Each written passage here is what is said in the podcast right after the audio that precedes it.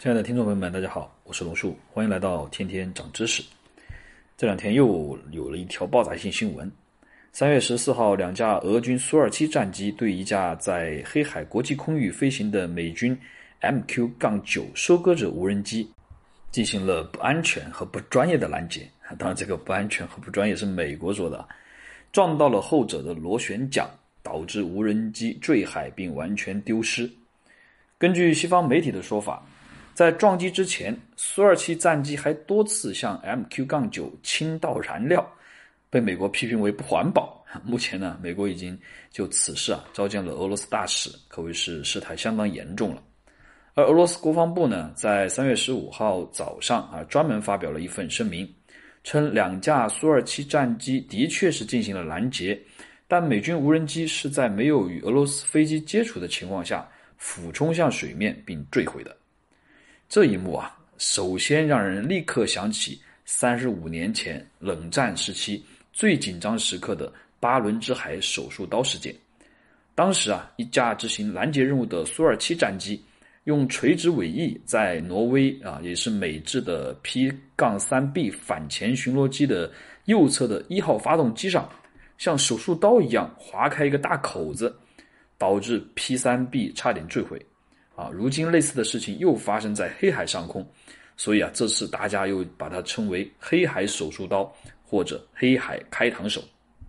然而不同的是啊，这次的主角呢变成了美军的无人机。如果真的是苏二七撞的话，难度啊会大很多啊，因为要知道 MQ 九无人机的最高速度也只有每小时四百六十公里，巡航速度还要低一些。大概只有每小时二百八到三百一十公里，而苏二七战机的失速速度大概为每小时两百多公里，说明此时它已经是一种特殊的大仰角飞行的姿态了。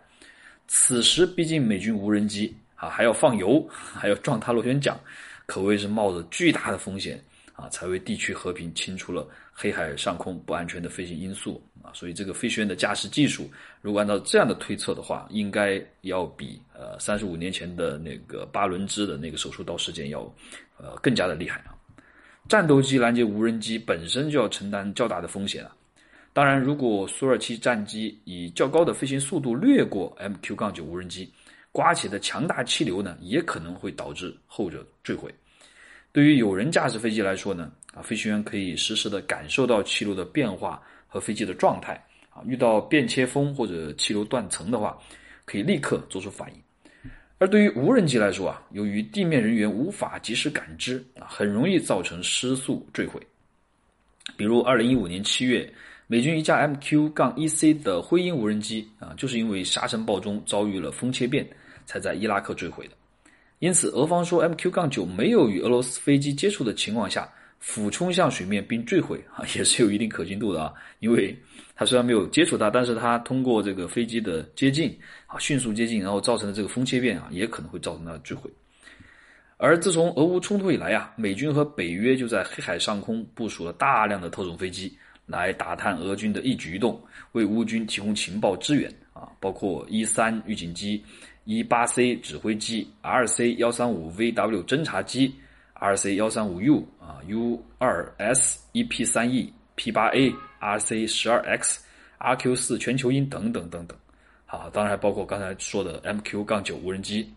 啊，这些飞机啊，就像一群苍蝇一样，围着俄军的雷达和电子信号不停的转。相比其他的侦察机、情报飞机啊，M Q 杠九无人机还有自己的特殊之处。它除了能在长达四十二个小时的时间内进行不间断的电子侦查和搜索之外呢，还有远程的对地打击能力。我们之前有一期讲过的伊朗的圣城旅指挥官苏莱曼尼少将被暗杀的事件，就是在九千米高度巡航的一架 MQ-9 收割者无人机啊发射的地狱火空地导弹，直接命中目标车辆而呃造成苏莱曼尼将军的呃去世的啊。所以，对俄军来说啊，类似 MQ-9 这种长航时察打一体无人机，是比其他侦察机更大的威胁啊！有人怀疑，此前俄军多名高级将领遭遇精准的狙杀，美军的无人机就可能逃不脱干系，因此早就被视为眼中钉、肉中刺啊，一直都想找机会拔除。所以啊，三月十四号的行动可能并非偶然。当然，如果俄军能够像伊朗一样上技术手段啊，诱骗、拐带、迫降一架美军无人机，效果可能会更好哦。下次有机会可以试试哦。说到这里啊，可能还有很多小伙伴忘了，在十几年前，二零一一年十二月啊，当时美国一架 RQ- 杠幺七零隐形无人机在执行任务的时候，不知道因为什么原因，竟然被伊朗方面控制，并降落在了伊朗东北部的城市卡什马尔。最后，伊朗军方便获得了该架无人机。而这架作为当时最先进的无人机，这样轻松的被伊朗捕获，毫无疑问是当时也是世界上的一个爆炸性新闻啊！尽管美方否认伊朗方面是捕获的这个说法，并再三强调伊朗是击落的这架隐隐形无人机，但是无论如何都没法改变的事实，就是这架凝聚了美国最新科技的无人机已经完整的落入了伊朗的手中。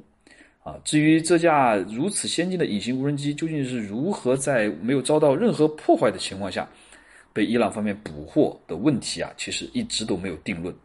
不过，根据国外媒体的报道啊，一位曾经参与过捕获美国无人机的工程师对外透露，当时伊朗是利用了美国无人机自身存在的一个最致命的弱点，让其失去了美国的控制，最终被伊朗成功的捕获。因为伊朗已经了解到美国无人机上存在着导航系统的漏洞，并且利用这个漏洞啊啊重新。呃，构建了这个呃飞机的 GPS 坐标，使这个无人机认为已经抵达了美军在阿富汗的基地，并使其成功降落在了伊朗的境内。如果真的像这个工程师这么说的话，那伊朗是通过对无人机进行通讯压制并更改坐标，那就说明伊朗已经具备了相当强的电子战的能力。而伊朗方面是这些经验啊，都是过往被击落的美军无人机身上这样利用逆向工程得来的，应该是这样子。当然，这个 bug 估计也是被美国反复的研究，而且应该是修复了。所以现在俄国想要再像伊朗当年那样去捕获无人机，可能就很难喽。但是不管怎么说，十几年前伊朗捕获美国无人机这起爆炸性的事件啊，确实也是非常呃大的助长了伊朗对无人机研究的一个技术水平。所以为什么现在？啊，伊朗在出口无人机，还给俄罗斯呃支援无人机，就是可能因为在十几年前，他们已经具备了一定的技术实力和水平。当然，这个技术水平的来源在于美国，所以这次黑海的手术刀事件啊，是希望呃俄国呢能够再接再厉吧，能够把美帝的无人机捕获回去是最好的。